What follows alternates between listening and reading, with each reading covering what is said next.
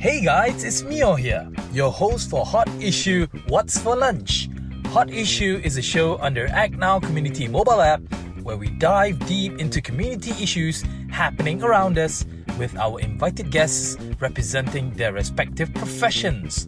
Now, for today, what are we having for lunch? Let's find out.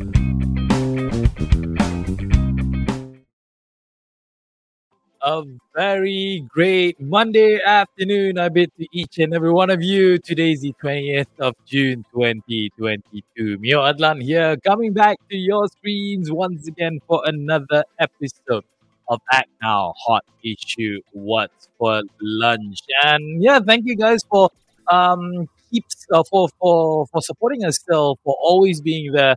Uh, we got Nick on the line, we got Fabian as well. Um, thank you folks, for always, always believing in us and always, always tuning into us every Monday, Wednesday, and Friday for Hot Issue, the show that we talk about whatever that is hot, whatever that is being spoken about, everything that we want to share with you guys that's happening, not just in Malaysia, but sometimes we do talk about things that's happening outside as well. And uh, for you guys who are watching us, make sure you guys do leave us a comment uh, whenever you can, just to give me you know just just to keep me uh, together basically like this video and also don't forget to share this video as well because again this video may not just be beneficial for you uh, it could also be uh, worth it for uh, people around you as well. And not forgetting make sure you guys download the act now mobile community app on the google play store as well as the apple app store for you guys to show your commitment to show your enthusiasm, to show your love uh, within your community. The app is free anyway. You are not paying a single cent whatsoever. Download the app now and use it straight away for you to be a much more engaging member of the society. As mentioned today, um, yeah, it's a bit lonely. Yeah, uh, because today I'm left alone once again. Oh, pity me, but it's uh, it doesn't matter. The show must go on. I will drive on forward without Melvin together with us. He is uh, quite backed up with uh, a few things that he's doing um, for the name uh, of Act Now, anyway. So, yeah, uh, I'm going to be alone, but I'm not definitely alone. I'm with you guys who are watching together with us right now. And also, I hope it's not late. It's not too late for me to wish you guys a happy Father's Day, which was celebrated yesterday. So, to all the fathers, to all the grandfathers out there, regardless of how old you are, happy Father's Day to each and every one of you. Hope you guys had a great Sunday yesterday. All right, let's kick things off with the first topic that we want to share with you guys on today's hot issue what's for lunch so um it has been reported unfortunately um again on this show we have covered this topic um, on a very uh, constant basis, actually. Uh, often or not, we cover the issue of pollution. You know, we, we've spoken about how people are not taking care of their trash, uh, how people are not taking care of the environment. And it has been reported actually down in, uh, yeah, down in Sungai Chandong in Port Klang, a new issue of pollution. Oh, basically, it's nothing new actually because why it has always been the uh, center of problem in regards of uh, pollution within that area. And recently, the river of uh, Sungai Chandong, which crosses Pulau Indah, was so polluted that it turned into a pinkish blue uh, color. And this uh, on the screen right now, you can actually see it. It's it may look cool, it may look nice, but again, the sakura-esque uh, Selangor river is something that you know none of us actually want because it is because of the pollution that's happening within the area. And it has been reported as well. Uh, speaking to the locals down there, Amiro, who is a fisherman, he said that in Japan, the river turned uh, pinkish purple because of cherry blossoms that fall into it, or from the reflection of the cherry blossoms above it. But in Malaysia, specifically, the river turned purple for other reasons. And he also mentioned that if his boat passes through at a time when the uh, effluent is released, uh, his boat will come out a different color as well. And uh, continuing in that, he said that he would need to wash his boat as it would be coated with the effluent.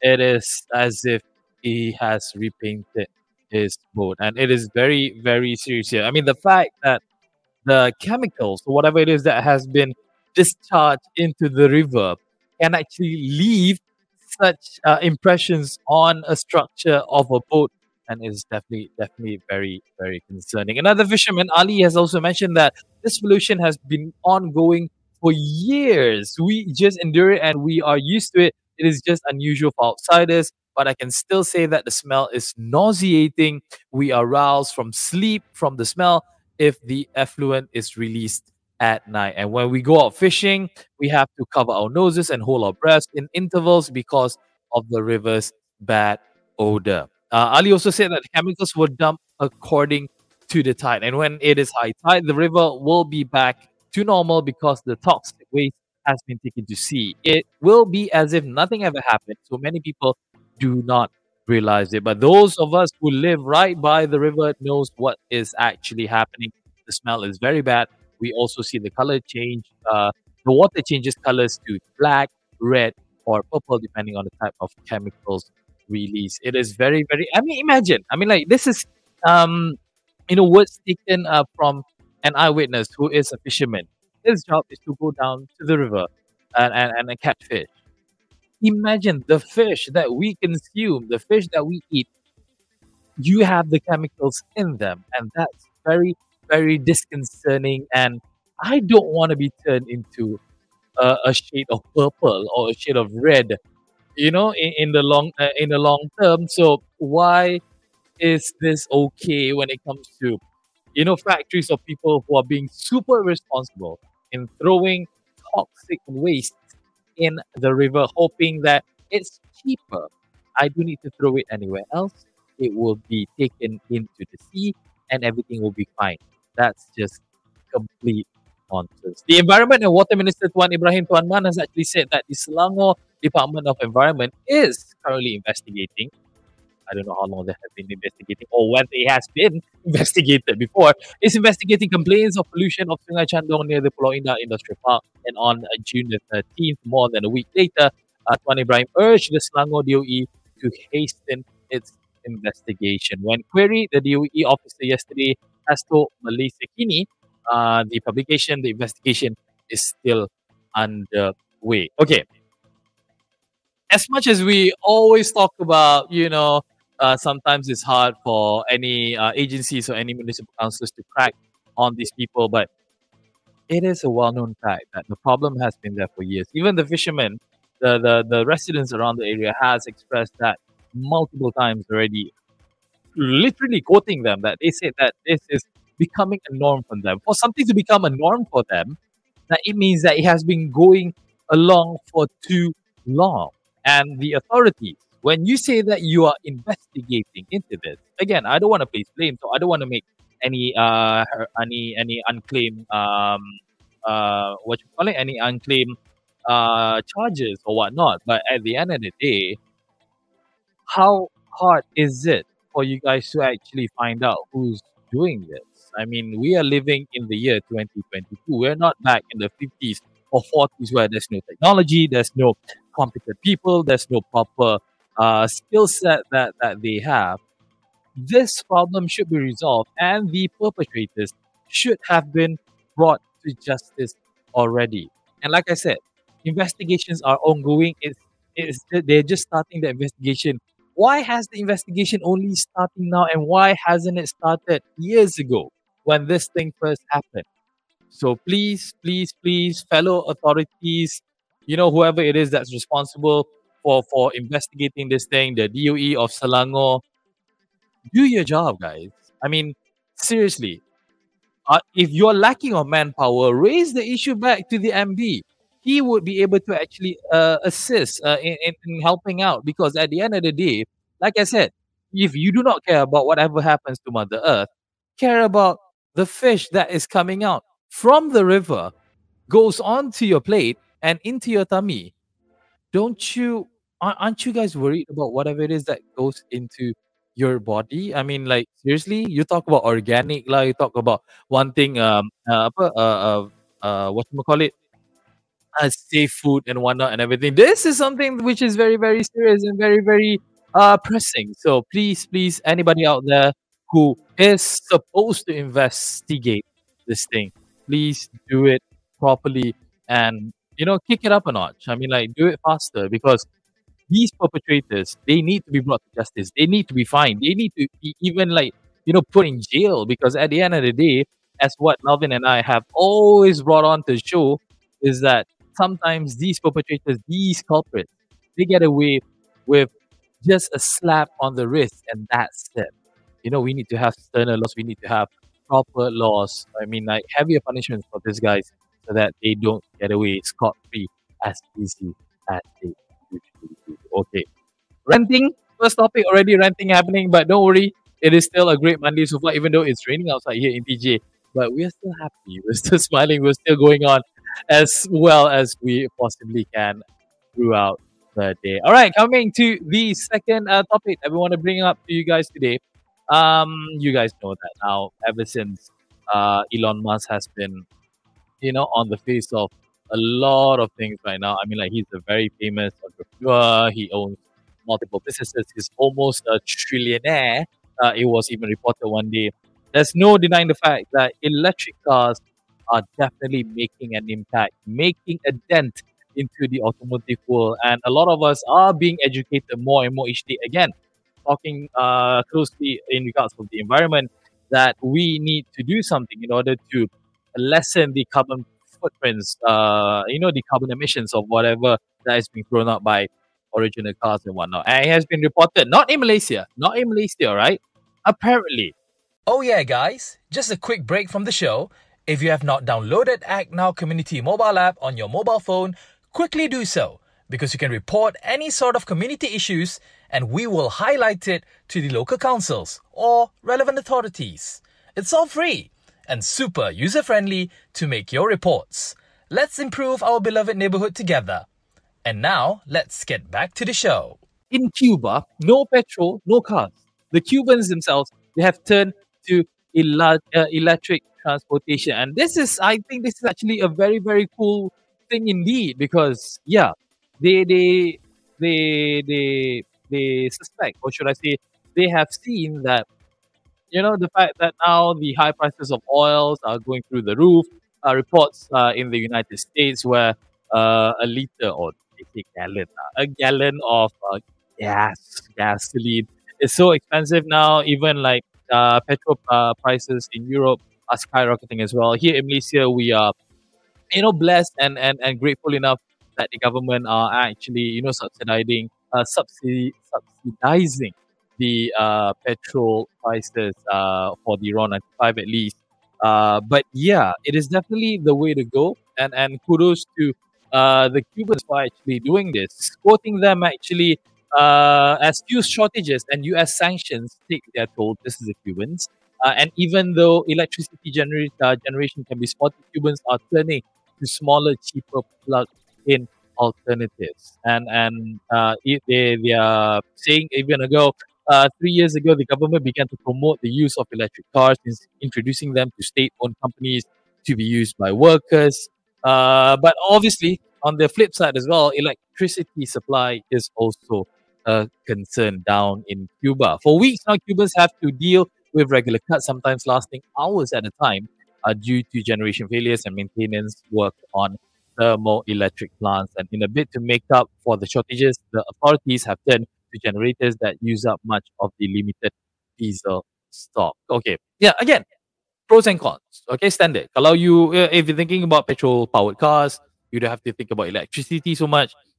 But if you turn to electric cars, you may think that okay, your electric bills may go up, uh, may may go up even further. Again, it's a cat and mouse game. It's about uh, what you call it. It's about balancing. It's a balancing act actually on what is the best out there. Malaysia, we are still waiting for for for this technology, or should I say this this this norm to come to Malaysia. The technology is already there. There are Tesla cars in Malaysia who's uh, which are running purely on electricity. There are cars like the BMW. Some of the cars out there they are already running on electricity, but these are expensive cars. These are luxury cars. These are cars which are worth more than 200,000, 300,000. if given the chance, given the R&D, and I believe the R&D is already there, given the opportunity, our local car makers, Proton, Perodua, for example, they will be able to actually whip out electric cars at a much affordable price. My concern is that, again, this is purely a speculation. I'm not um, pointing at anybody out here, but my point of view is that Malaysia is still a, an oil uh, producing country, especially our biggest uh, name, uh, which is one of the biggest in the world, Petronas, is, you know, heavily, what you call it, heavily dependent on, on people uh, in regards to oil, producing oil and selling oil and whatnot. So if Petronas out there can actually find a middle point to this as well in supporting moving forward having electric cars, affordable electric cars down in Malaysia, I think it would be a much better benefit for all parties as well as to the environment as well. So yeah, who knows? I hope it won't be that long, but maybe in the next five years, uh, five years or so, we would be getting a much more uh, and, and easier access to uh, electric cars. May it be local made or foreign. We do hope that this becomes a reality. There have already been reports that charging points are being uh, constructed, are being put up all across Malaysia. Some people they have concerns like, hey, where am I supposed to charge my car? Uh, I mean, you go to Arena, there's only one or two charging stations. How can I compete with, you know, maybe 10 cars coming or 20 cars coming or whatnot? What if like the 50% of the cars on the streets are already electric cars? How are they compete? Infrastructure needs to be there as well. Hence why I said it's actually five years, nothing sooner. But hopefully we are moving into that good reality forward. Electric cars, not bad, guys. It's actually not bad at all. You know, rode in one, good experience.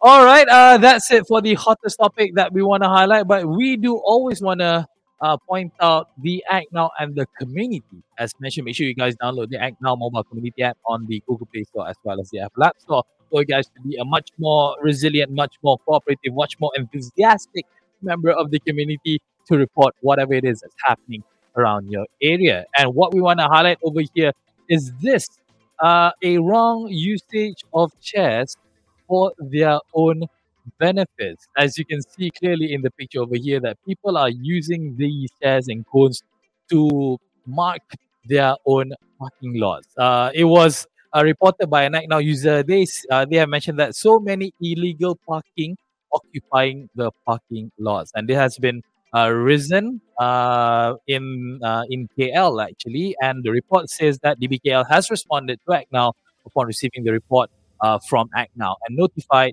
uh, that an investigation was done at state location and found that the complaint is valid, and accordingly, a verbal warning has been given to the owner not to monopolize the parking lot and remove obstacles in the parking lot to make it accessible and usable for other members of the community. Again, folks, these are the kind of things that Act Now does. Any wrongdoings, anything suspicious, you can snap a photo, you can just send it to us, and we will verify it. Act Now will verify it to see whether the complaint is true, whether it has legs, and then it will be reported, or should I say, it will be uh, channeled to the necessary agencies and organizations for them to take the complaint and act on as well. That's the magical bit about the Act Now mobile community app. Make sure you guys download the app, the wonderful app for you guys to show again your passion towards a better community out there. All right, folks, that's all for now for Monday's edition of Act Now Hot uh, Hot Issue. What's for lunch? Today is the 20th of June,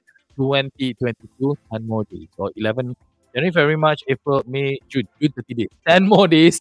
We will come into July, literally finishing half of the year of 2022 already. Hope you guys are prepared for what will happen in the next half of the year. And yeah, stay strong, folks. Do well, do great things out there, and stay motivated, whatever it is, and be the best version that you can. Mio Adlan here signing out. Hope to see you guys again on the next one happening on Wednesday, same time, same place. For now, we bid you goodbye. Take care. Ciao. That's it, guys, for today's episode. Don't forget to watch us live on Facebook at Act Now Trooper English every Monday to Friday at 12 p.m. or listen to our podcast on Spotify and iTunes. Stay tuned for the next episode. Bye!